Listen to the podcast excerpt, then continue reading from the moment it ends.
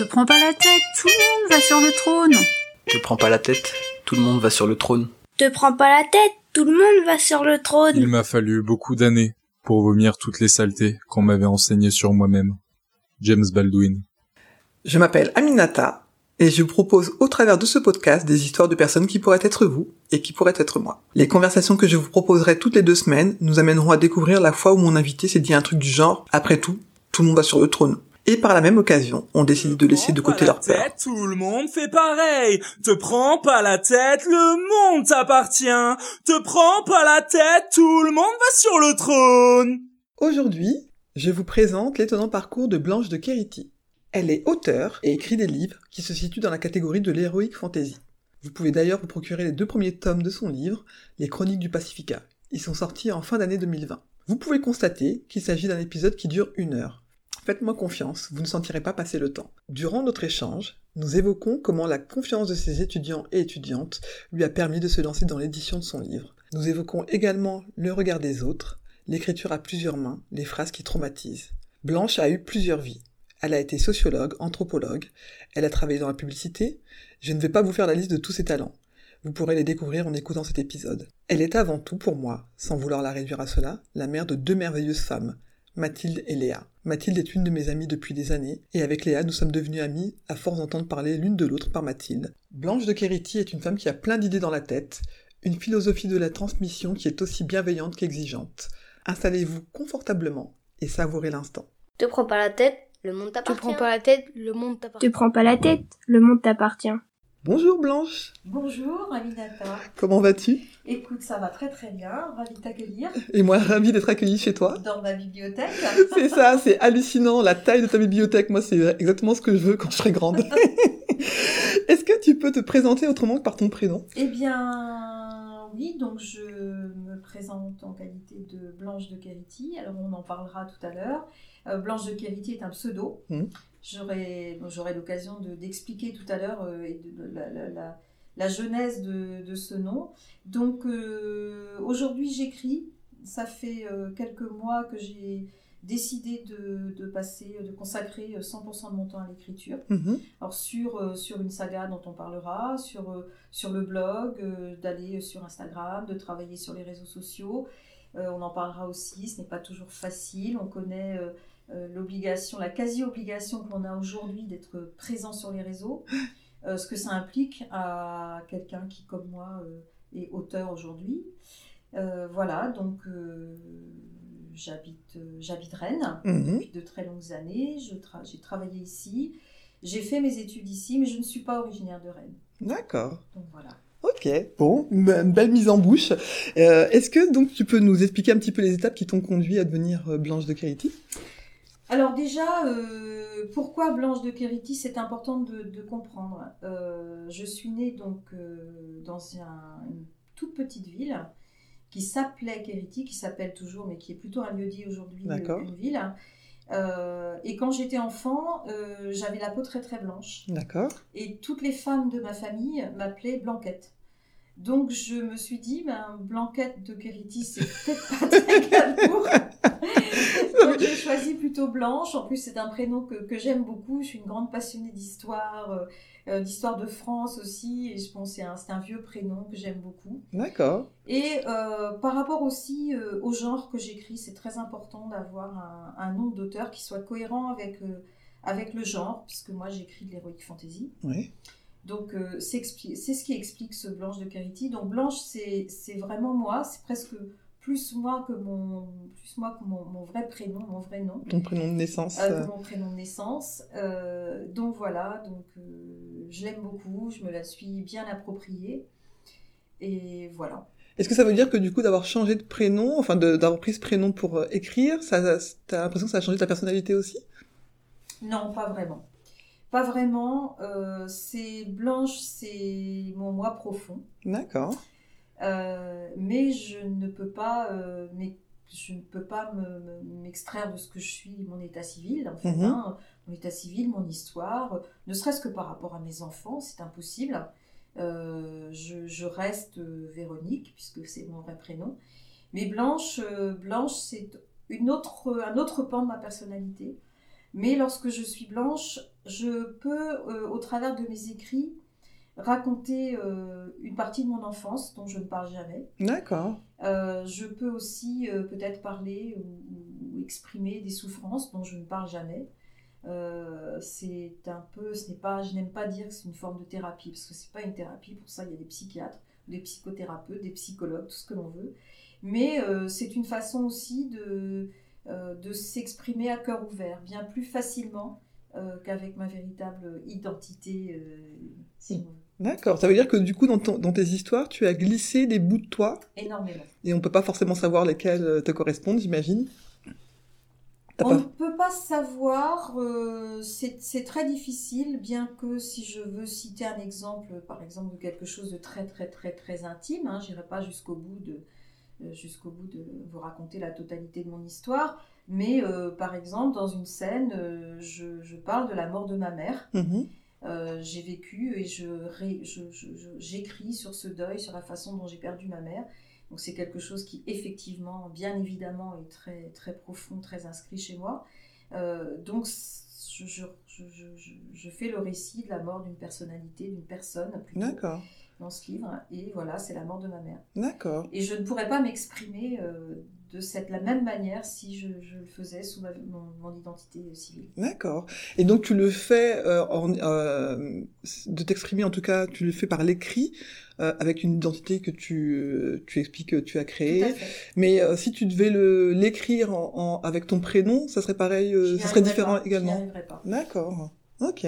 Je n'y arriverai pas parce que je ne. C'est très compliqué de se dévoiler complètement. Mhm. Je comprends. Ouais. Et lorsque l'on prend un pseudo, ben c'est pas, on a l'impression de se pas, ne pas se dévoiler, ce qui est faux. Mais euh, Mais t'as réussi à le, à le faire lire parce que t'aurais pu décider d'écrire ça que pour toi. T'avais besoin que que d'autres personnes lisent ces bouts d'histoire, même si tu parles pas directement de toi tout le temps. je pense que à chaque fois que l'on écrit, lorsque l'on écrit, que ce soit un roman, euh, une fiction, un récit euh, ou de l'héroïque fantasy comme moi, l'héroïque fantasy, euh, ça, c'est c'est- ça- c'est toujours un monde que l'on crée complètement, hein, euh, puisqu'il n'y a aucun lien de temporalité. Parce que j'allais te demander, ouais, tu vas pouvoir nous expliquer ce que c'est, Voilà. ce qu'il y a derrière ce, ce style. Euh, on ne peut, on ne peut, l'écriture c'est un exercice solitaire, mais par contre, on ne peut écrire que lorsque l'on est rempli d'expériences, d'expériences, de voyages, de souffrances, de bonheur. Euh, euh, J'imagine par exemple, alors peut-être que je me trompe, mais euh, écrire euh, une naissance Mm. quand on n'a soi-même pas vécu l'accouchement, ça me paraît bien compliqué. C'est quelque chose qui est tellement intime que c'est Mhm. compliqué à expliquer. Je ne dis pas que c'est impossible, puisqu'il y a des auteurs qui, qui parviennent à le faire, euh, mais c'est absolument exceptionnel. tu mets pas la même chose dedans, sûrement. On met effectivement. pas du tout la même chose Mhm. dedans. Euh, là, la mort de ma mère, je pense qu'écrire sur la, la mort d'une mère, puisque là, dans, dans- dans le récit, c'est la mort d'une mère, euh, si on ne l'a pas vécu, c'est compliqué, c'est tellement intime. Ouais. Et je pense que pour écrire des histoires et des romans, euh, il faut avoir euh, vécu tout simplement. C'est pour cela que même, j'ai lu un article l'autre jour sur une, une jeune fille de 16 ans qui vient de de- d'écrire, de se faire publier, c'est extraordinaire, Ah, mais c'est très rare. Oui, j'y pensais parce qu'effectivement, on voit de temps en temps de jeunes auteurs apparaître. Après, ça dépend ce qu'elle raconte aussi, hein, mais euh, entre sa naissance et 16 ans, il peut lui être arrivé plein de choses euh, également. Il peut lui être arrivé énormément de choses, Mm. mais euh, si ce n'est que je pense que ces dernières années, euh, nos, nos enfants sont quand même élevés dans des cocons. Mhm. Je parle des enfants qui vivent en France. Hmm. Ils sont plus élevés dans des cocons que dans d'autres dans d'autres pays. Et je pense que c'est c'est beaucoup plus. Alors je ne dis pas simple, mais ça nourrit beaucoup plus le récit quand on est un peu plus âgé, quand on a une expérience de la vie. Mhm. Euh, donc, euh, je sais plus le début de la question. On, se posait la question du fait d'avoir euh, de l'expérience pour écrire, et effectivement, euh, toi, tu t'es nourri de, de ta vie. De ma vie. T'as commencé à écrire à quel âge? J'ai eu mon premier prix d'écriture à 8 ans. Ah, bah tu vois, en fait, donc du coup, t'avais commencé à écrire très très jeune. Oui, oui, oui, mais bon, j'ai écrit. Alors, j'ai beaucoup écrit euh, pendant toute ma, ma, ma vie professionnelle, Mhm. euh, puisque j'avais une direction marketing, donc on nous demande. J'ai beaucoup écrit sur du, ce qu'on appelle du brand content, donc des histoires de marque. Mhm. Mais euh, j'ai commencé à écrire ce récit, enfin les premières traces euh, du récit des chroniques, sont datés à peu près de 2012. Donc j'ai dû commencer à écrire à peu près en 2012. Euh, voilà, donc il m'aura fallu euh, 7 ans pour que le, que le premier tome euh, sorte. Tu peux nous donner le titre de ton, de ton livre? Alors, ce sont les Chroniques du Pacifica. Donc, le premier tome euh, est sorti, Les Fils de bord, est sorti en octobre. Mhm. Et le deuxième tome, le livre de tir, va sortir euh, d'ici un mois à peu près. Donc, fin novembre. Et tu sais combien de tomes tu vas avoir? Logiquement 3, mais je crois que je serai capable d'en écrire beaucoup plus. T'arriveras pas à t'arrêter. je, euh. je ne sais pas, je, je, je ne me projette pas vraiment parce que, euh, tout simplement parce que déjà lorsque le premier est sorti, ça n'était absolument pas prévu. D'accord. C'est une assez jolie histoire d'ailleurs. Euh, je... Donc j'ai été professeur euh, et à l'université et en école de commerce pendant pratiquement 10 ans. D'accord. Et euh, je- j'entretiens d'excellentes relations avec beaucoup d'étudiants, beaucoup de mes étudiants. Et lors d'un dîner chez moi, il y a donc euh, un peu plus de deux ans, euh, mes étudiants me demandent pourquoi je n'écrivais pas dans la mesure où lorsqu'ils sont ici, on voit, moi je vis entourée de mes livres.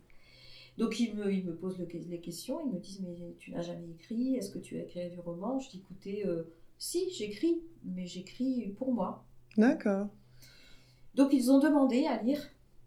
Euh, j'ai soumis mon, la première partie, on va dire, hein, euh, de mon premier tome, qui n'avait pas de titre à l'époque, ni titre, ni il était. C'était vraiment, on était sur euh, l'amorce d'un écrit. Et euh, ils m'ont dit, il faut absolument que tu continues. Donc on a travaillé pendant pratiquement un an ensemble. D'accord. Ils venaient ici toutes les semaines. T'avais combien d'étudiants alors qui, qui venaient? Cinq. Ah oui Donc ils venaient chez moi toutes les semaines. Je soumettais mes écrits, on débattait pratiquement tous les lundis soirs Ouais. pendant presque un an. Ah ouais, c'est un super exercice que tu t'es euh, donné. Euh, une expérience extraordinaire. Ah, sans eux, sans eux, les chroniques ne seraient jamais sorties. D'accord. Et au bout d'un an, ils me disent euh, écoute maintenant, il faut que tu publies. donc euh, voilà, donc j'ai- soumis, j'ai soumis à deux éditeurs et, et trois semaines après la soumission, j'avais un éditeur qui me contactait en me disant on veut, on, on veut que vous fassiez partie euh, Excellent. de, de, voilà, de notre écurie euh, d'auteurs. La confiance qui est- de tes étudiants, c'est celle qui a, ouais, qui a ouais. tout lancé, quoi. C'est ça qui a tout lancé. Euh, ils ont également suivi le deuxième. Mhm. Et là, euh, malheureusement, c'est un peu compliqué parce qu'ils ont des vies professionnelles qui sont très, très denses. Donc, euh, on va en revoir un peu notre façon de travailler. Mais sans eux, je n'y serais pas arrivée. Ouais. C'est évident. Et donc là, t'as l'impression que t'as besoin d'eux encore pour continuer ou bien tu te... Alors, j'ai besoin, euh, j'ai besoin, j'ai besoin, alors d'eux ou d'un autre comité de lecture, mais j'en ai besoin parce que, euh, encore une fois, j'écris seule, mais c'est un, donc l'Heroic Fantasy, et, et de plus, c'est un roman choral, c'est-à-dire que j'ai énormément de personnages. Avoir une centaine de personnages environ. Ah oui, Euh, donc qui ne sont pas présents, euh, qui ne sont pas présents En continu, euh, en ouais. continu, hein, Hmm. une centaine de personnages. Et j'ai besoin que l'on me, l'on me guide, peut-être en quelque sorte, qu'on me fasse tuer les personnages, ne serait-ce que cela. Ah, c'est horrible Ah oui, j'ai pas pensé à ça, oui, c'est vrai Donc chaque, chaque, chaque euh, étudiant euh, a son rôle. Certains me faisaient tuer mes personnages, d'autres les faisaient renaître, euh, d'autres créer des couples, etc., exploser des couples. Et c'est très, c'est très très drôle. Parce que toi, t'aurais, t'aurais transformé tout le monde en immortel, sinon? Voilà, voilà, moi je n'aime que les gentils. D'accord Et donc, euh, donc pour ça, c'est très important. Ils me nourrissent aussi de leur expérience. Et c'est, pour moi, c'est indispensable. Je ne sais pas si j'aurais l'énergie d'écrire si je ne soumettais pas, si je n'en débattais pas, Ouais. et si je n'avais pas ces soirées extraordinaires. C'est une super expérience, hein, en tout cas. C'est, euh, Et c'est des étudiants qui avaient une spécialité particulière? Euh, oui, ce sont, c'était des étudiants en marketing. D'accord. Parce que en euh, marketing et l'écriture, enfin, il n'y a pas forcément de pont. Tous les gens qui font le marketing n'écrivent pas Non. ou se sentent pas compétents. Non, mais, mais c'est un métier où l'on doit faire preuve de beaucoup de créativité. ouais, ouais. Euh, donc, euh, la créativité, ça se, ça se traduit par beaucoup de choses. Hein, et, C'est excellent. Et c'est femmes, hommes tes études. D'accord. Ah oui, il y a beaucoup de mixité. euh, Et dans ceux qui, t'ont- qui t'aident, euh, c'est un mixte aussi euh Oui, tout à fait. Ah, Tout à excellent. fait. Ouais. Donc là, euh, j'ai, ils sont, c'est un petit peu, ça prend un peu plus de temps parce qu'ils travaillent beaucoup. Et j'ai d'autres étudiants, d'autres promos qui sont en train de venir. Bah, J'imagine, tout, tout le monde a envie de venir écrire avec toi, enfin, ou en tout cas participer. euh. Ouais, parce que parce qu'on s'amuse beaucoup, parce que c'est un vrai bonheur. Ouais, un ouais. vrai bonheur. Ah ouais, j'imagine. Ça fait. euh, Enfin, moi, je regarde pas forcément toutes ces sagas dont on entend parler qui passent sur le Netflix et compagnie parce que j'ai pas, j'ai pas Netflix. Mais euh, j'imagine que ça fait ce travail un petit peu comme quand tu travailles sur une- un scénario ou quoi, Tout à de fait, tout à fait. De réfléchir à ça. Mais je pensais pas que pour l'écrit, euh, pour écrire comme ça dans la vie, on pouvait travailler aussi euh, souvent avec d'autres personnes parce que moi, j'aurais, enfin, j'aurais peur de peut-être de perdre la main ou de plus être euh, autorisé non, à. Non, non, non, non, non, non. Tu restes la chef Euh, au. je reste la chef. Alors, il faut dire aussi que je, ce sont, alors même si aujourd'hui statutairement, genre qu'ils sont, ils sont adultes, hein, enfin, Mhm. adultes, ils ont une trentaine d'années, donc effectivement, euh, mais je reste quand même la prof, mine de rien, et, euh, et je, je reste quand même très détachée. Euh, je les écoute beaucoup. J'ai- quand j'enseignais, de toute façon, j'ai toujours, j'ai toujours promu, promu le, par- le- le partage, donc euh, je les écoute beaucoup. Encore une fois, ils ramènent aussi de la modernité. D'accord. Ils ramènent, alors l'un d'entre l'un d'entre eux est un passionné d'histoire de France également, Mhm. donc il va me ramener des prénoms par exemple, donc complètement oubliés. D'accord. Euh, il va donner corps à certains personnages. Euh, il va y avoir des références aussi euh, sur d'autres littératures, sur d'autres formes d'écriture. Sur... Et, et ça, c'est cet échange-là qui fait que moi j'avance. D'accord. Tu- Est-ce que tu peux l'heroic fantasy, ça, c'est quoi la différence avec d'autres styles de- Alors, De l'héroïque fantasy, c'est, enfin moi je le perçois comme ça euh, déjà, c'est euh, c'est la version moderne euh, du cap et d'épée. D'accord, ok. C'est la version moderne, c'est un, c'est légèrement matiné de science-fiction, sachant que la différence avec la science-fiction, c'est que la science-fiction, on a toujours de la, de la technologie, hein, c'est de la Mhm. fiction et de la science. Mhm. Donc c'est toujours, il y a toujours un lien avec notre terre, avec la terre. Euh, par contre, l'heroic fantasy, c'est un roman, c'est un, un style vraiment dif- différent dans la mesure où on n'a pas du tout la même temporalité, c'est-à-dire qu'on crée un monde qui n'a jamais existé sur euh, une temporalité qui n'a non plus jamais existé. C'est-à-dire que moi, par exemple, ma, temporali- ma temporalité, pardon, elle démarre à l'an 0 jusqu'à l'an 280. D'accord. Donc ça n'a rien à voir avec la temporalité que l'on connaît en Mhm. tant qu'être humain. Et euh, le monde est complètement euh, imaginaire, c'est-à-dire que ne serait-ce que, par exemple, des notions climatiques qui Ouais. sont totalement différentes de la réalité de la Terre. D'accord. Je peux avoir les- notre équivalent de 100 km, une sécheresse et 100 km plus loin de la neige. C'est pas très important. Ça, en D'accord. fait. Donc on réinvente tout Mhm. dans l'heroic fantasy. On appelle ça de la fantasy aussi parce que beaucoup d'auteurs euh, ont ramené euh, euh, de la magie. Alors Ouais. moi, il y en a un petit peu, mais pas énormément en fait. Euh, donc on ramenait de la magie, euh, on ramenait euh, des, des animaux, par exemple le dragon fait partie Ouais. de l'heroic fantasy. Moi, je n'en ai pas, moi non plus, je n'ai pas exploité le dragon. J'ai voulu rester, garder quand même une, une très forte crédibilité D'accord. à mon récit. Donc, euh, mais voilà, l'heroic fantasy, globalement, c'est cela. hein, Mais tes personnages ont des pouvoirs ou pas forcément? J'en ai qui ont des pouvoirs, mais des pouvoirs, euh, oui, oui, oui, Mhm. oui. D'accord. Un petit peu de pouvoir de divination. Ouais. Oui, donc ce qu'on pourrait trouver dans la vie d'aujourd'hui avec des gens qui vont travailler sur leur intuition plus Voilà, finement. voilà, euh, D'accord. Voilà. Ouais, donc effectivement, il y a quelque chose qui permet de se projeter et euh, de s'imaginer qu'on pourrait vivre dans, dans ton monde. quoi. Oui, complètement, complètement. Tous mes lecteurs peuvent se retrouver. Ouais, hein. D'accord. Ah, excellent. Alors du coup, tu, tu as donné une partie de ton parcours, donc tu as été prof, euh, tu as travaillé euh, sur d'autres domaines, tu peux nous les... Ah, j'ai travaillé dans des domaines complètement différents. J'ai travaillé déjà euh, 10 ans euh, dans la publicité. Mhm. Alors, je suis, je suis universitaire de base, hein, puisque j'ai fait, je suis sociologue et anthropologue. Euh, lorsque j'ai fini euh, mes études universitaires, euh, j'ai décidé de m'orienter sur la publicité. Alors, c'est un domaine qui me m'intéressait euh, énormément, mais il faut bien se projeter. Donc, moi, je suis sortie de l'université en, en, en- je suis rentrée en 84. D'accord. Et euh, j'étais une passionnée de publicité depuis très longtemps. D'accord. Mais dans ces années-là, il y avait très très peu d'écoles qui euh, proposaient une formation pour la publicitaire. Euh, C'était la, la, la, seule école qui était, qui était vraiment à très très bon niveau, euh, était située à, à, Lille. Or moi je suis bretonne. Ouais, donc tu ne voyais pas aller euh, à Lille. Issue d'une famille quand même modeste, donc mmh. qui n'aurait jamais pu me payer des études à Lille. Donc je suis passée par la petite porte. J'ai commencé mais vraiment au plus bas de l'échelle, à faire du phoning dans une toute petite, toute petite agence. Et euh, effectivement, euh, mon parcours universitaire, etc., mes capacités d'écriture ont fait que très très vite j'ai monté, j'ai progressé. Et après, euh, on va dire, euh, six ans, j'avais une direction de clientèle dans une très grosse agence. D'accord. Donc j'ai pratiqué la publicité pendant dix ans. Ça m'a énormément nourri parce que j'ai été confrontée à beaucoup de marques différentes, beaucoup Mhm. de secteurs d'activité différents.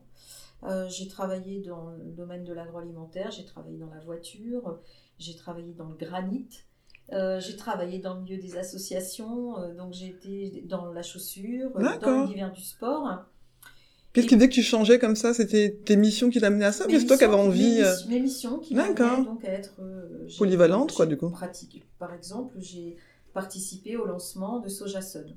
D'accord, ok, J'ai connu Sojasun à sa période test chez Tribala. d'accord. Euh, j'ai travaillé avec Peugeot, enfin j'ai travaillé avec euh, énormément de- d'entreprises. Et puis, euh, après dix ans, il faut bien imaginer, je pense que c'est toujours vrai d'ailleurs, que dans l'univers de la publicité, on vieillit très très vite. D'accord. vite. Tu veux dire que les idées qu'on peut donner... euh, Non, non, non, c'est ça. On pratique un jeunisme incroyable dans, la- dans le domaine de D'accord. la publicité. Et euh, à 33 ans, euh, j'ai senti qu'il était vraiment temps que je m'en aille. J'avais deux enfants déjà. On ne poussait pas par là non plus à, à partir? On ne me poussait pas à partir. D'accord. Mais, euh, mais moi, je sentais bien que j'avais euh, toute, une, toute une génération de jeunes là derrière qui avaient des dents, ce qu'on appelait les dents à rayer le parquet à l'époque. Et j'avais aussi envie de, de, de changer, de faire autre chose. Donc là, je suis, j'ai été intégrée dans une entreprise dans laquelle euh, j'ai très très vite euh, pris la direction de communication de neuf marques. Mhm. Et après 4 ou 5 ans, je ne sais plus exactement, j'ai pris la direction marketing d'une marque de sport. D'accord. Et donc là, j'ai travaillé dans le football Mhm.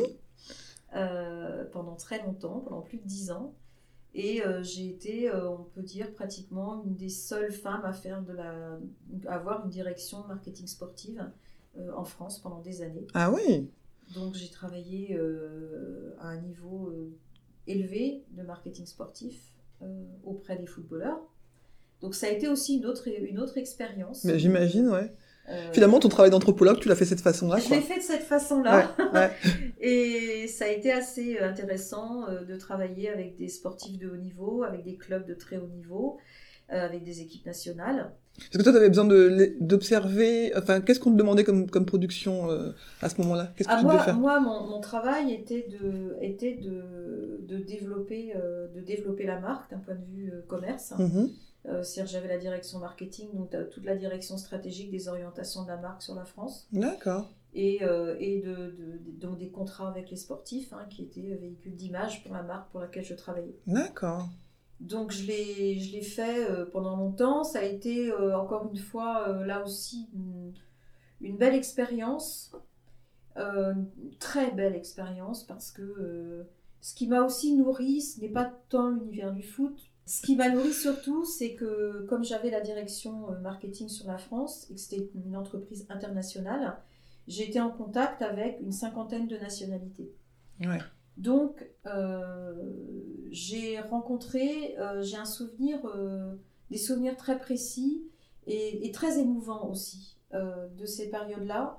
Lorsque nous étions en convention internationale, ce qui arrivait souvent, donc il se passe les conventions où l'international nous présente les stratégies de développement de la marque. Et ensuite, évidemment, on est en dîner, on est en pause, etc. Et euh, j'ai un souvenir très précis et très émouvant de, de dîner passé avec, euh, avec des femmes Mhm. qui, comme moi, euh, alors n'étaient pas forcément au marketing, ou pouvaient être dans d'autres départements, mais peu importe, euh, on en arrivait très très vite à parler de nos vies, D'accord. de nos enfants, de, de, de nos carrières, de nos salaires, de la façon dont on évoluait, de, et je- je- j'en parle aussi, je, je, je tiens à ce que les femmes entendent ça aussi, c'est qu'en France, euh, on est quand même extrêmement gâtés par Mhm. rapport à d'autres nationalités, parce que dans, même dans beaucoup de pays européens, les femmes doivent choisir avoir des enfants ou travailler. C'est-à-dire que ces femmes qui euh, voulaient mener des carrières euh, avaient beaucoup de difficultés parce qu'il n'y a pas forcément de système de garde pour les enfants. Mhm. Il n'y a pas de crèche, il n'y a pas de nourrice, il n'y a pas d'allocation.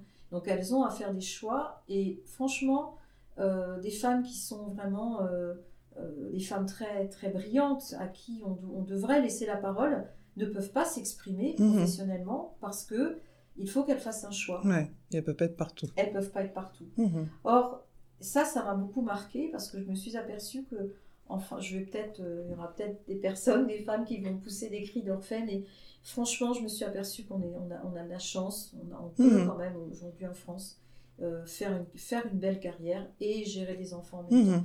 Et ça, c'est, c'est, ça a été euh, vraiment, j'ai eu d'excellents, d'excellents rapports avec ces femmes, c'était extraordinaire. C'est ça qui me reste le plus de cette période-là. Ça veut dire que chacune d'entre euh, vous, euh, les maris ou les pères des enfants, n'existait pas dans le, le système de garde possible.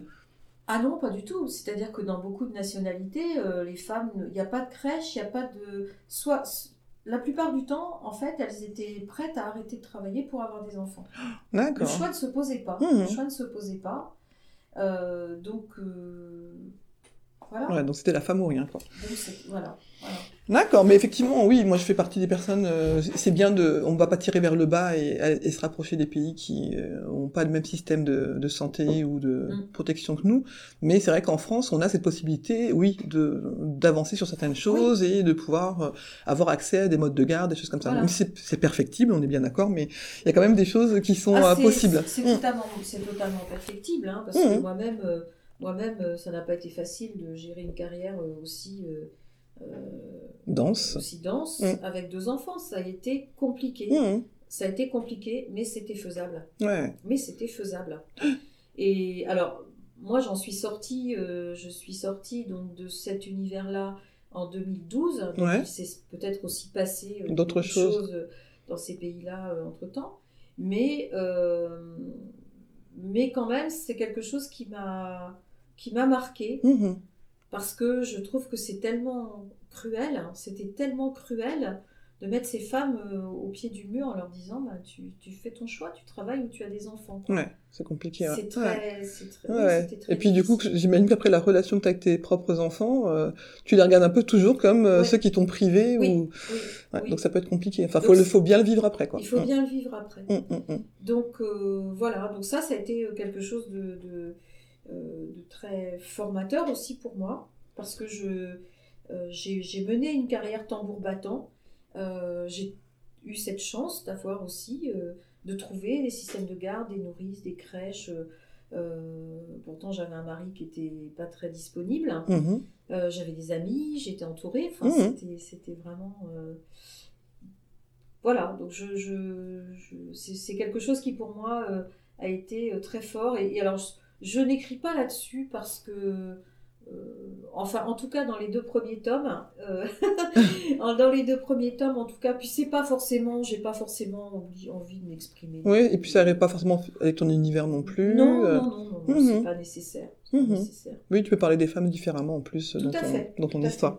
Est-ce que il y a des justement sur ce parcours que tu que tu décris effectivement qu'on voit bien qu'on comprend très dense. Est-ce qu'il y a des moments où tu t'es dit ça c'est impossible, je vais jamais arriver à, à passer cette étape-là et euh, ça te paraissait compliqué et aujourd'hui tu dis finalement avec du recul, ben, en fait euh, ce qui me paraissait impossible à tel moment, euh, c'est bon, je l'ai fait. Alors, il m'est arrivé quelque chose de, de très marquant euh, quand j'ai la première fois que le- dès que j'ai mis les pieds à l'université.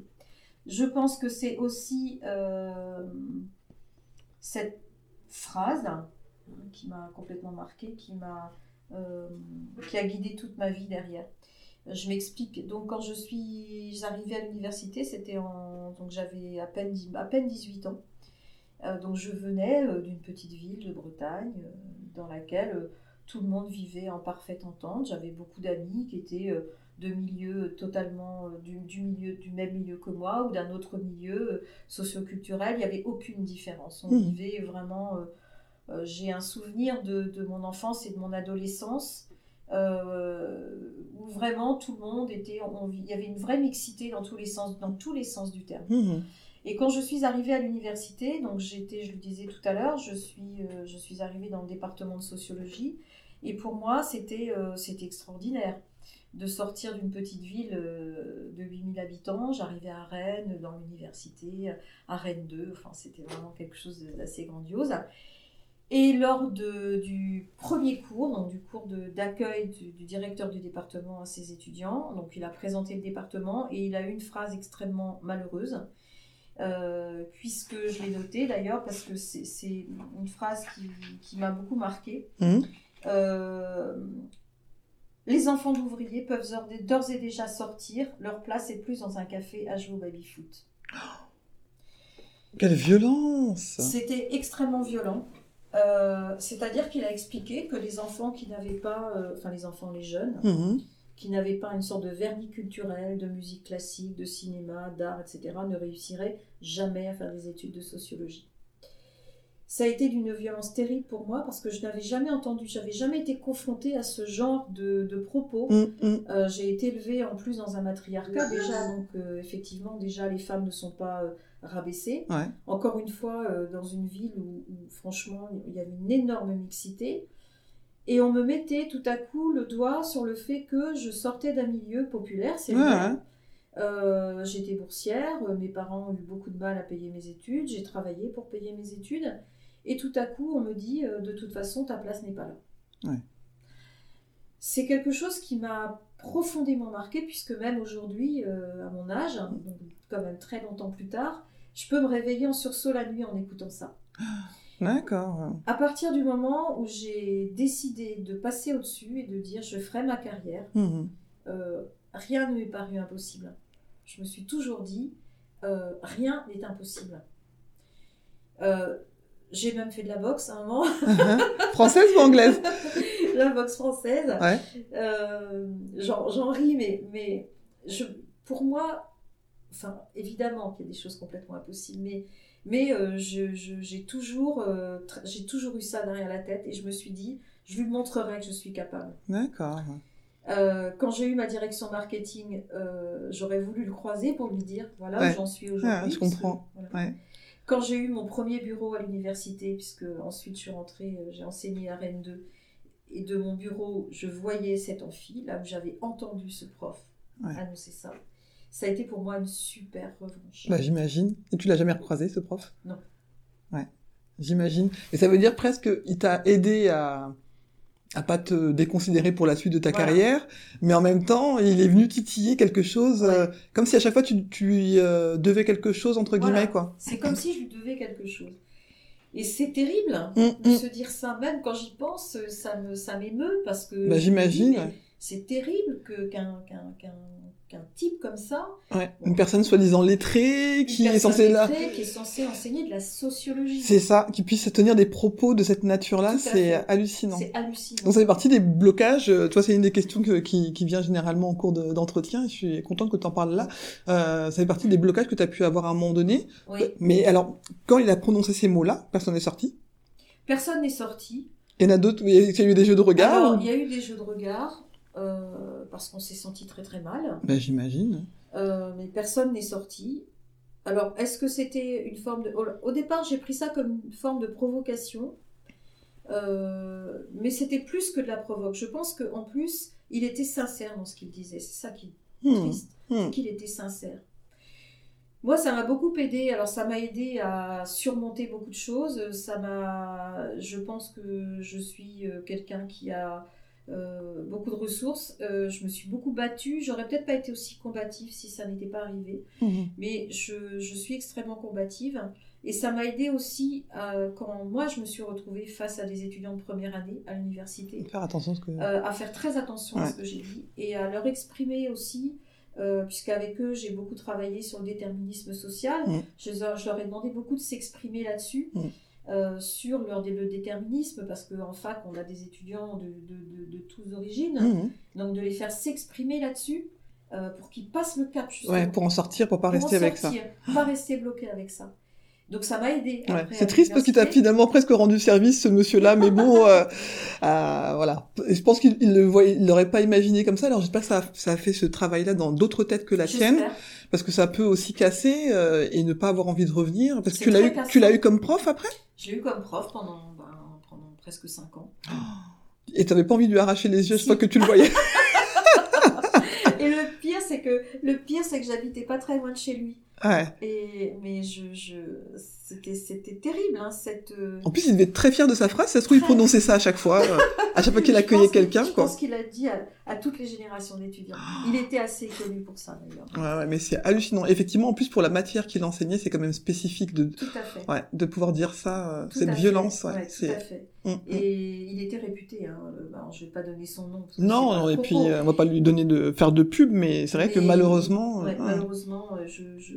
donc moi j'ai toujours fait très très très attention à cela avec mes étudiants euh, parce que je n'ai, j'avais pas envie d'abord parce que je, parce que je, je ne cautionne pas du tout ce bah, genre de ce genre de fonctionnement, ouais, c'est clair. et que euh, voilà, je, je sais que c'est certainement euh, un peu plus compliqué, mais que C'est pas impossible. c'est pas impossible, très Ouais. loin de là. Et la boxe française, du coup, tu disais, ce que j'en ai fait moi un petit peu aussi pour des raisons euh, également qui me permettaient de me relancer sur des choses. J'avais besoin, j'avais besoin de euh, une époque de ma carrière où, où c'était compliqué, j'étais, j'étais très tendue. euh, travailler à l'international, c'est très compliqué, c'est, Mm. c'est épuisant. C'est épuisant. J'avais une pression qui était folle, donc j'avais besoin de j'avais besoin de m'exprimer comme ça, donc j'ai, choisi. Après, euh, j'ai commencé trop tard. J'avais, euh, je devais avoir peut-être 30 entre 35 et 40 ans. Pourquoi trop tard? Parce que je me suis pris des raclés.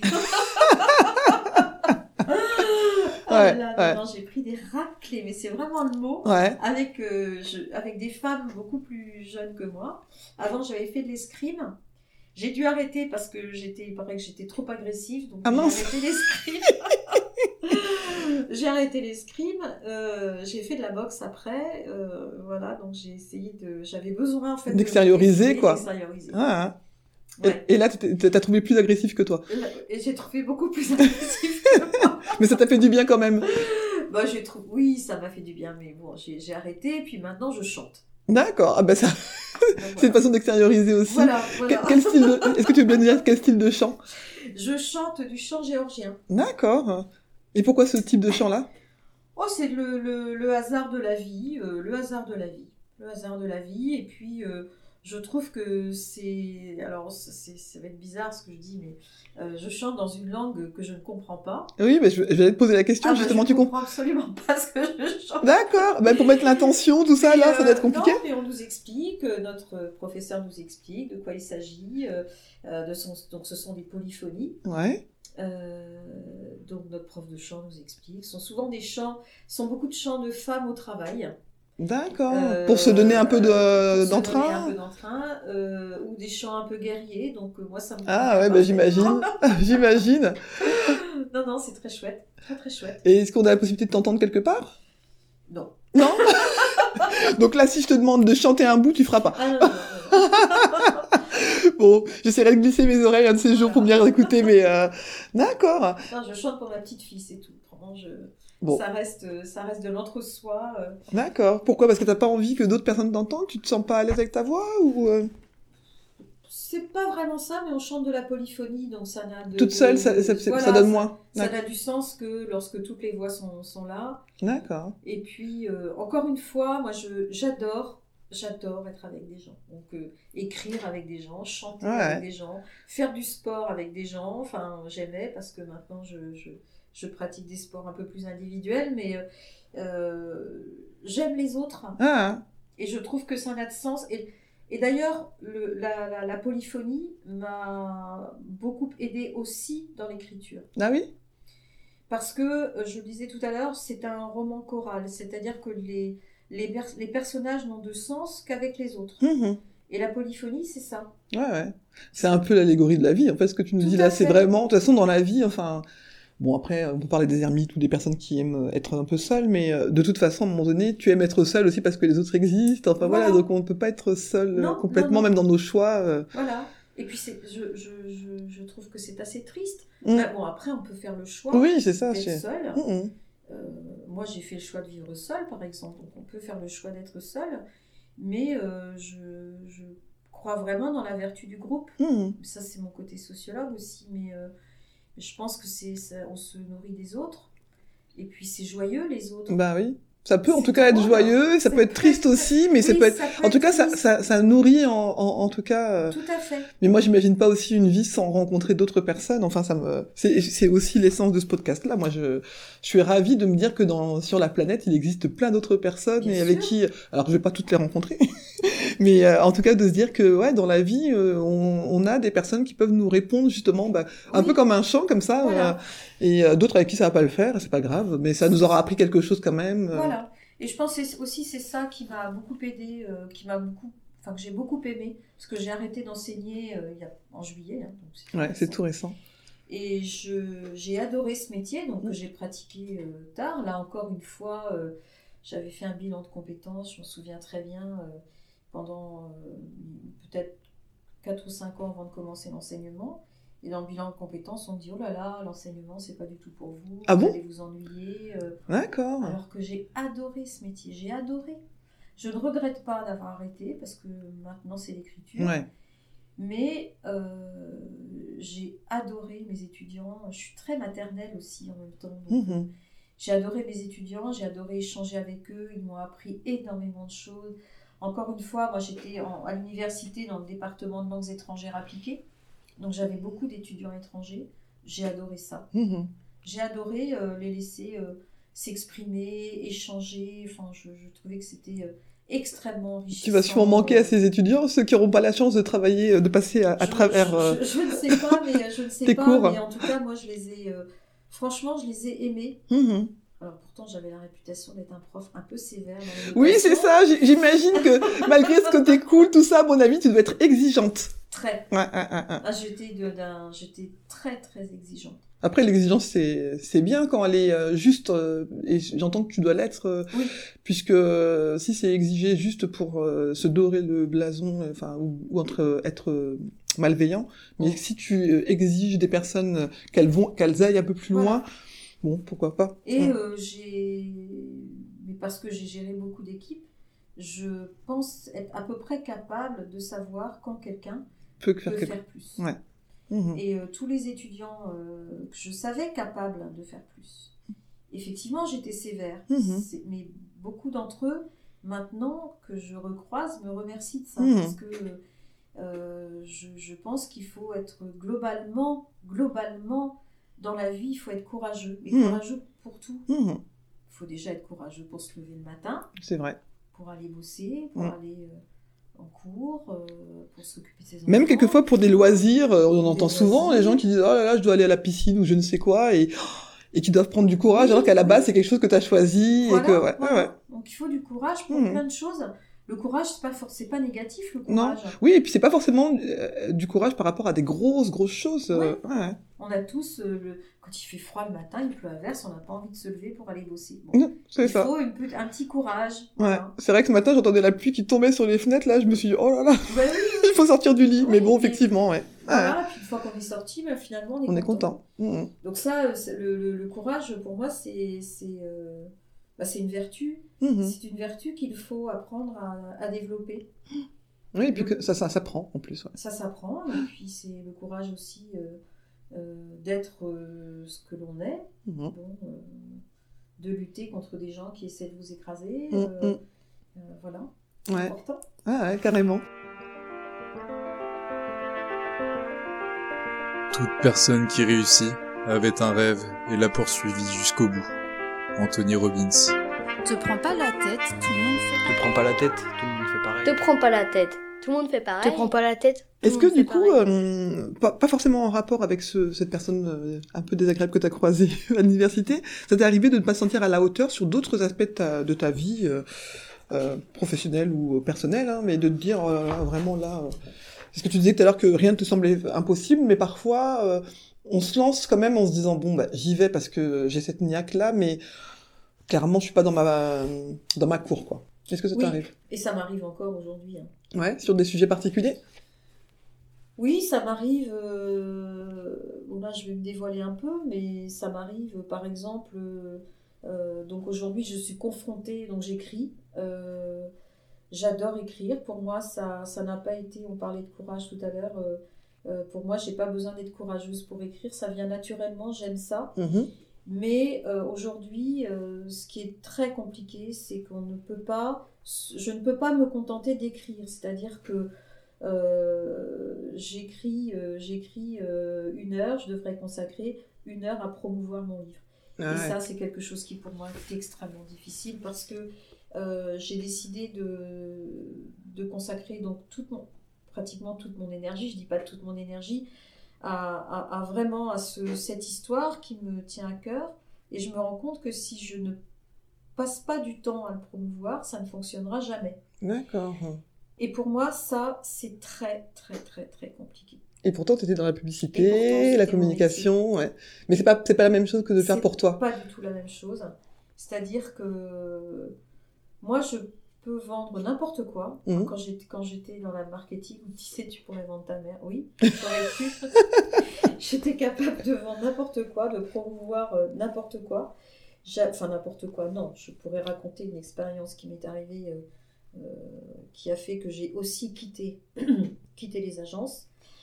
Mais enfin bon, j'étais capable de vendre beaucoup de choses. Mais dès qu'il s'agit de me vendre moi, c'est, c'est, pour moi, j'ai un mur devant moi. Quoi. Ah, hein. j'ai un vrai mur. Je n'y arrive pas, je ne sais pas faire. D'accord. Et donc, est-ce que tu penses faire appel à quelqu'un pour ça ou... Alors, je. Oui. Mais parce que tu as, l'impression que c'est ça, ça fait de toi une personne prétentieuse de te vendre ou euh? Non, j'ai l'impression de ne pas être à la hauteur. Ah ouais pas, à la hauteur de, de ce que tu mettrais en avant pour... J'ai euh, l'impression que quand j'ai quand j'ai quand j'ai soumis mon, manuscrit, l'éditeur a été assez dithyrambique. J'ai aussi des amis, entre autres journalistes, qui m'ont dit c'est bien écrit, c'est très fluide, c'est une jolie écriture, c'est très enlevé. J'ai eu de très bonnes critiques sur les blogs.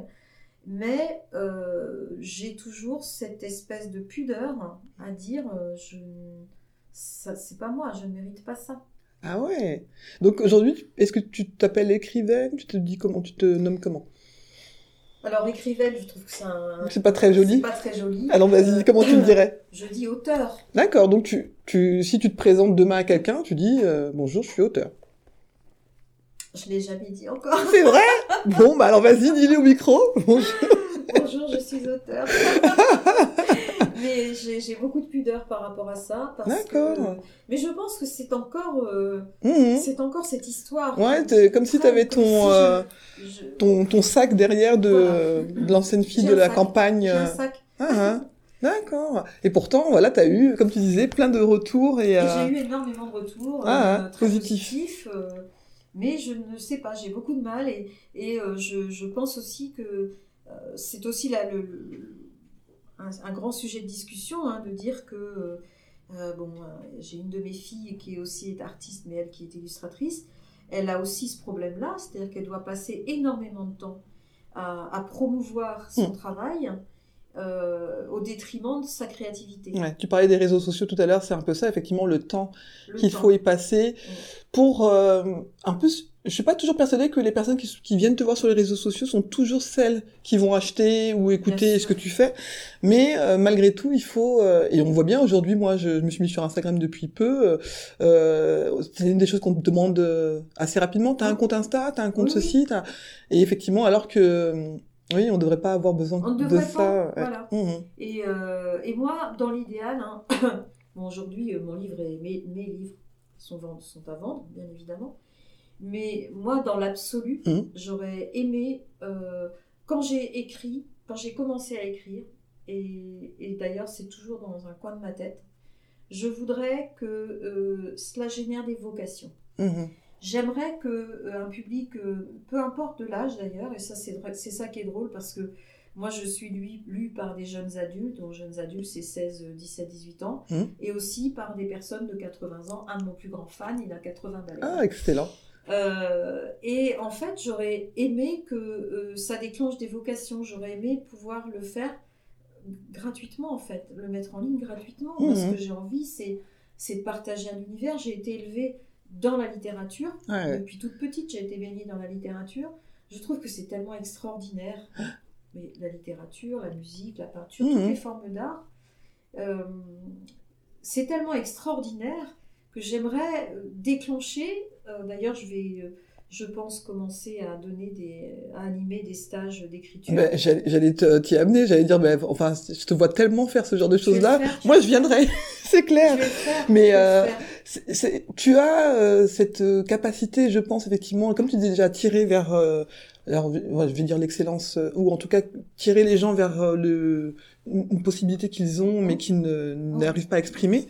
Et en plus cette envie de partager. Donc euh, clairement là t'as deux choses euh, ah je pense que je pense que oui ça pourrait marcher. J'ai déjà en tête euh, un peu une sorte de synopsis de cours bien sûr ah. je vais faire une tentative. D'ailleurs c'est prévu de, faire une tentative d'ici quelques mois. Et j'ai vraiment très envie parce que mmh. je pense que chaque individu a en soi en lui pardon cette capacité de créer mmh. Alors ça peut être, euh, peu importe, des petits haïkus, euh, hmm. euh, du, dessin. D'ailleurs, je vais monter avec ma plus jeune fille qui est donc illustratrice. On a prévu de faire une, petite, un petit stage avec des, enfants. elle gérera le, moi je gérerai l'écriture, elle gérera le dessin. D'accord. on a très envie. Enfants, c'est jusqu'à quel âge? Alors ils auront, ce seront des niveaux CM2. D'accord. Parce que du coup, ceux avec lesquels on va le faire. D'accord, parce que je pense que ça pourrait donner envie à des adultes aussi, euh, ah, carrément. pas mal d'adultes m'en ont parlé. Ah bah c'est clair, je pense que tu trouveras très facilement euh, du public. Euh. Et j'aimerais faire ça parce que en plus, moi j'ai fait ce qu'on appelle du mind mapping pendant longtemps, mmh. c'est-à-dire comment développer sa créativité. Et, et, donc, je, plutôt que de, l'adapter de la, pour le marketing, ben, je le ferai pour l'écrit. Ah, super après, euh, après, on a aujourd'hui, on dispose de dictionnaires. Il faut travailler avec des dictionnaires, c'est pas compliqué. Mmh, Une fois mmh. qu'on a l'idée, on a les dictionnaires, on travaille. Becherel. Mmh. Ah, Becherel, qui n'a pas été mon ami pendant longtemps. mais... mais bon, le mais ça, les dictionnaires, et puis euh, surtout pas les écrans, le moins possible. Il faut travailler avec du papier. Et, voilà, et, moi, c'est ce dont, voilà, c'est ce dont je rêve, hein, de ne faire que ça. Ouais, mais tu disais effectivement après, tu, tu as besoin de manger quand même. Ben, j'ai besoin de manger. Donc voilà, donc tu, dois vendre tes livres effectivement. et puis moi, je, alors après le tout gratuit, euh, je suis pas forcément pour moi, par exemple, tu vois, parce que pour donner de la valeur aussi euh, aux, choses, euh, le sentiment de, de, de, tu vois, même si tu économises pour acheter quelque chose qui mm. te plaît, enfin voilà, il y a cette valeur là de dire ah tout à, voilà. tout à fait. Et c'est ce qu'on enseigne en marketing. Hein. Donc, tout ce qui est euh, gratuit n'a pas de valeur. Hum, hum. C'est-à-dire qu'il me vaut mieux. Euh, je vois par exemple, on parle de mettre les musées gratuits. Je ne pense pas, sincèrement, que ça va. Pour des personnes qui n'allaient jamais au musée, je ne pense pas que ça va déclencher beaucoup d'envie d'y. On pourrait euh, décider de le mettre l'euro symbolique. Bah, c'est ça. L'euro symbolique ou de laisser ou prix libre, ou voilà. libre, etc. Mais effectivement, ce qu'on ne, paie pas dans nos sociétés de consommation mm. n'a pas de valeur. Mm. Or, un musée, ça a de la valeur. Bah, c'est ça. C'est très important. Le respect des personnes qui travaillent là pour euh, faire vivre une exposition, les personnes qui se sont fatiguées à créer aussi de l'art, tout ça. Euh, ouais, et puis être là toute la journée, euh, et, puis quelqu'un qui a un gardien de musée toute la journée planté devant ses ben, il faut le payer. Bah, et puis l'artiste, il faut payer l'artiste, il faut mm. payer la promotion. Donc, euh... Oui, et puis donner l'impression que... Pour... Alors, si ça c'est gratuit, du coup, ça va être gratuit dans les restaurants aussi. Enfin voilà, de dire qu'en fait, il y a des choses qui ont de la valeur et d'autres non. Euh, et on continue d'être dans l'idée qu'on voit bien à l'école, ah bah il faut bien travailler les maths, bien travailler le français, pour le dessin et la musique, c'était pas... Alors qu'en fait, euh, toutes ces choses-là ont de l'importance. Bah, et pas, pas la même pour tout le monde, mais euh, ça a une importance aussi, quoi. Oui, et puis mmh. ça a une importance pour... ça a une importance pour justement poser des questionnements. Ben, c'est ça. Générer du débat, mmh. j'aime, j'aime pas. Moi, très souvent, avec, euh, avec des amis ou avec mes enfants, on a des débats sur euh, l'art contemporain, par exemple, sur la musique contemporaine, sur la danse contemporaine. Bon, ça, ça génère aussi du débat, bah, de la discussion, euh, mmh. et puis c'est sympa. Ouais, c'est des choses à partager en Ce plus. Ce sont des choses à partager. Mmh. donc après, un, livre, c'est pareil, un livre... Un livre, ça demande de l'énergie. C'est, bon, moi j'ai arrêté de travailler pour. Il faut bien que je mange. Hein. Bah oui. Après, je, on peut discuter du prix du livre, c'est encore autre chose. Euh, et puis, il faut payer euh, l'impression, donc les gens qui font les mises en page, qui prix, mhm. qui distribuent. euh, le libraire qui va le vendre. Euh, je prends un petit morceau de sa librairie, donc il faut bien bah, payer un petit loyer pour mon bouquin. Ouais. Donc je pense que ta façon de transmettre, tu la trouveras effectivement au travers d'ateliers. Et peut-être que si tu veux faire ça pour que ce soit accessible à, plein de gens, tu trouveras des façons d'ouvrir quelques places gratuites ou des choses comme ça, tu verras. Mais et puis ceux qui ont plus d'argent payent pour. Enfin, mais je pense que oui, il y a des façons de transmettre que tu trouveras. Et je pense, et ne serait-ce que même ton blog qui lui est gratuit. Ah oui, bah, complètement. C'est un accès à, une façon d'écrire aussi, donc. Euh, L'important, c'est de transformer l'autocritique en quelque chose de positif. Ivan Lendl. Te prends pas la tête, tout le monde va sur le trône. Te prends pas la tête, tout le monde Te prends pas la tête, tout le monde va sur le trône. Est-ce qu'il y a des choses aujourd'hui qui te semblent être une réussite pour toi hein, euh, Vraiment, de la, on parle d'une petite chose. Euh, alors petite, c'est déjà un, jugement, mais quelque chose qui, qui te paraît euh, être une réussite, en tout cas pour toi, ta définition à toi, et qui te rend très fier euh, aujourd'hui Mes enfants. Mmh. c'est ce qui me rend plus fier. Ouais. Mes enfants, euh, mes, mes filles, ce qu'elles sont devenues, je pense que euh, voilà, ce qu'elles sont devenues, ce qu'elles ont. Voilà, mes filles. Ma petite fille aussi, mais enfin bon, elle a qu'un an. mais ma plus grande fierté, bien sûr, sont mes enfants. Parce que je pense que ce sont deux femmes qui ont une personnalité très forte, mais qui aiment les autres aussi. Ouais je, pense qu'au moins j'ai réussi à transmettre ça, c'est-à-dire euh, le goût qu'elles ont aussi, elles sont très curieuses, euh, elles ont des personnalités, euh, elles sont aimantes, aimées, aimables. elles sont pas parfaites, hein, personne, personne ne l'est. Mais bon, je suis très fière de mes filles. Mm. Et je pense que, voilà, je j'aurais aimé, alors, quelque chose que j'aurais aimé avoir, que je n'ai pas, eu, j'aurais aimé avoir plein d'enfants. C'est quoi plein Mais on parlait tout à l'heure de, des, femmes, justement. Hein. Bon, aujourd'hui, avoir 5-6 euh, enfants, j'aurais aimé avoir 5-6 enfants. D'accord. Et avoir 5 ou 6 enfants et travailler, c'est impossible. Or, moi, je ne, je ne m'imaginais pas ne pas travailler. J'ai été élevée, je le disais tout à l'heure, dans un matriarcat. Mmh euh, les femmes ne, ne, travaillaient pas, mais c'est elles qui portaient la culotte. Ouais. Euh, on était une famille très, très, très élargie. Et, et en fait, euh, ma mère et mes tantes m'ont toujours dit, ont toujours dit aux filles de ma génération et celles qui venaient après, les filles, il faut travailler. Donc, euh, quand je dis il faut travailler. Travailler pour avoir un salaire Travailler pour avoir un salaire. Mmh. et pas dépendre. Euh, pas dépendre d'abord. moi, je, je, voilà, je vis seule maintenant. Heureusement que j'ai travaillé. Mmh. Je m'assume complètement. Mmh. Et, et, je pense que ça, c'est important. J'ai voilà, et mes, mes filles, elles, euh, elles, sont, elles se débrouillent, elles sont autonomes et c'est très bien. C'est très très bien. Donc franchement, moi, j'en suis très fière. Bah, bah, écoute, je, partage ta fierté, j'ai la chance de les connaître toutes les deux et je suis vraiment très fière d'elles aussi. Euh, est-ce que ça t'arrive d'avoir envie de tout lâcher? Ouais. Et comment tu fais euh, dans ces cas-là pour te relancer Alors ça m'arrive, oui, ça m'est arrivé souvent de baisser les bras, comme tout le monde. Hein. Je suis pas, je suis pas j'aimerais pas qu'on dise de moi c'est une Wonder Woman parce que c'est pas vrai. Mhm. C'est pas vrai. J'ai eu plein plein de moments où j'ai eu envie de lâcher. Euh, euh, j'ai tenu. Celle qui m'a tenu, c'est ma mère. Euh, c'est de me dire aussi je, je, je lâcherai pas parce que bon ça fait quand même longtemps maintenant que j'ai perdu ma mère mais euh, ma mère était très fière de moi. D'accord. Donc quand tu dis ta mère, c'est pas ta mère forcément de son vivant, mais c'est la figure de. C'est la figure de ma mère. D'accord. Euh, euh, parce que c'était une femme que j'ai profondément admirée. Elle était très fière de moi et je veux pas lâcher en sa mémoire. C'est ça qui me tient souvent. D'accord. c'est ma mère, c'est aussi ma petite fille maintenant. Mm-hmm. J'ai envie que ma petite fille soit j'ai pas honte de le dire. Moi, j'ai envie que ma petite fille soit fière de moi. Il n'y euh, a pas de honte à l'avoir, effectivement, à, avoir cette envie-là. Voilà, mais c'est vrai que ça peut m'arriver de rester euh, deux jours euh, pas au lit parce que c'est une façon de parler, oui. sans bouger, en disant j'y arriverai pas, mhm. c'est trop dur. Mais ça, ça c'est jamais plus de deux jours. Ouais. Ouais, et puis je pense qu'on a besoin parfois de repli. J'ai écouté une émission euh, cette semaine et où il parlait des, des, ours qui hibernent, tout ça. Enfin, qui mm. hibernent, on dit. Bah, du coup, je trouve qu'on a aussi ça. Alors peut-être qu'on ne fait pas de façon très longue, mais euh, d'accepter de temps en temps de se dire, bah là, je suis en, mode repos et c'est très bien aussi. Mais moi, j'ai du mal à accepter ça. Pourtant, j'ai tout le monde, mes amis autour de moi me disent, mais lâche un peu. Mmh. Parce que c'est vrai que j'ai rarement lâché. Mais elle me dit souvent lâche un peu.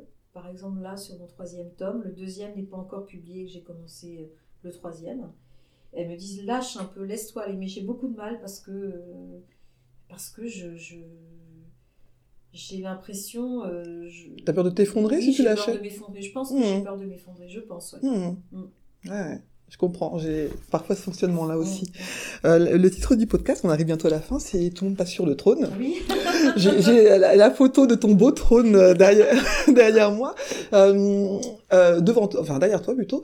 Est-ce que toi, tu as une phrase un peu qui te permet soit de te relancer ou de qui est un peu ton leitmotiv? Moi, c'est une phrase que je me prononce quand je me déconsidère. Est-ce que toi, tu as une phrase un peu comme ça que tu pourrais nous partager il faut exister sans l'angoisse du devenir. D'accord. Je pense que ça, ça résume aussi toute ma vie, c'est-à-dire que c'est se dire j'existe, je fais des choses, je prends des décisions, euh, surtout ne pas être vivre dans l'angoisse du devenir. On l'a toujours. Oui. On l'a toujours. On, on, a, euh, quand on décide d'avoir des enfants, qu'est-ce que je vais en faire? Mmh euh, on décide de, faire un métier, comment ça va se passer. On décide d'arrêter, de faire autre chose, comment ça va se passer. Mais euh, il faut vraiment exister. Mmh parce, que, euh, parce que la vie est hyper courte, en fait. Moi, plus je, les années passent et plus je me dis, moi, je suis plus sur la fin que sur le début. Même beaucoup, d'ailleurs.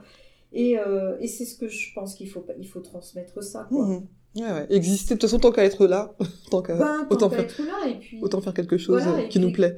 Voilà, voilà. Et mhm. puis exister, c'est aussi, euh, c'est aussi se dire, euh, euh bah tiens, euh, là, c'est ce que je, je, fais là depuis que j'ai arrêté de travailler. Moi, j'adore la musique classique. C'est de mhm. me dire, bah tiens, il y a un concert, il y a une matinale, il y a un concert à 16h.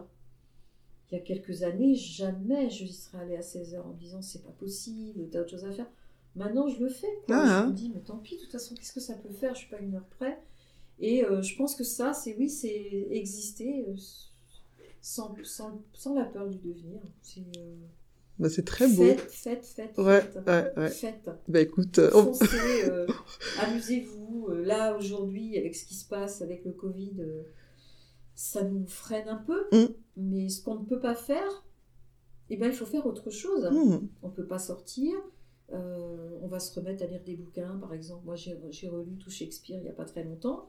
Euh, se remettre à lire, euh, se remettre à faire des choses. Écrire, dessiner, colorier. Mmh. Oui, faire des mandalas, peu importe. Mmh. Trouver quelque chose qui nous nourrisse. Voilà, mmh. voilà, voilà. Exister, quoi. Bon, bah écoute, j'aime bien, ton, j'aime bien ton programme. Merci beaucoup Blanche, c'était vraiment un plaisir de discuter avec toi. Je pense que je pourrais rester des heures et des heures à, discuter, refaire le monde. Oui, ah bah ça avec grand plaisir, je serai là, je serai dans les premières. Au revoir. Au revoir.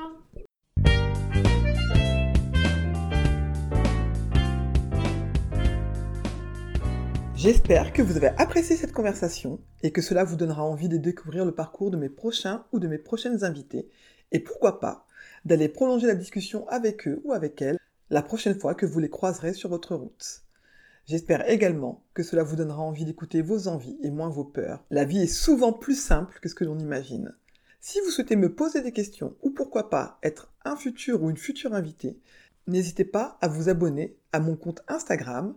Et si mon podcast vous plaît, n'hésitez pas à lui donner des petites étoiles sur votre plateforme d'écoute préférée, que ce soit Apple Podcast ou autre chose, et ça me fera toujours plaisir d'avoir des retours. Les rois et les philosophiantes, et les dames aussi.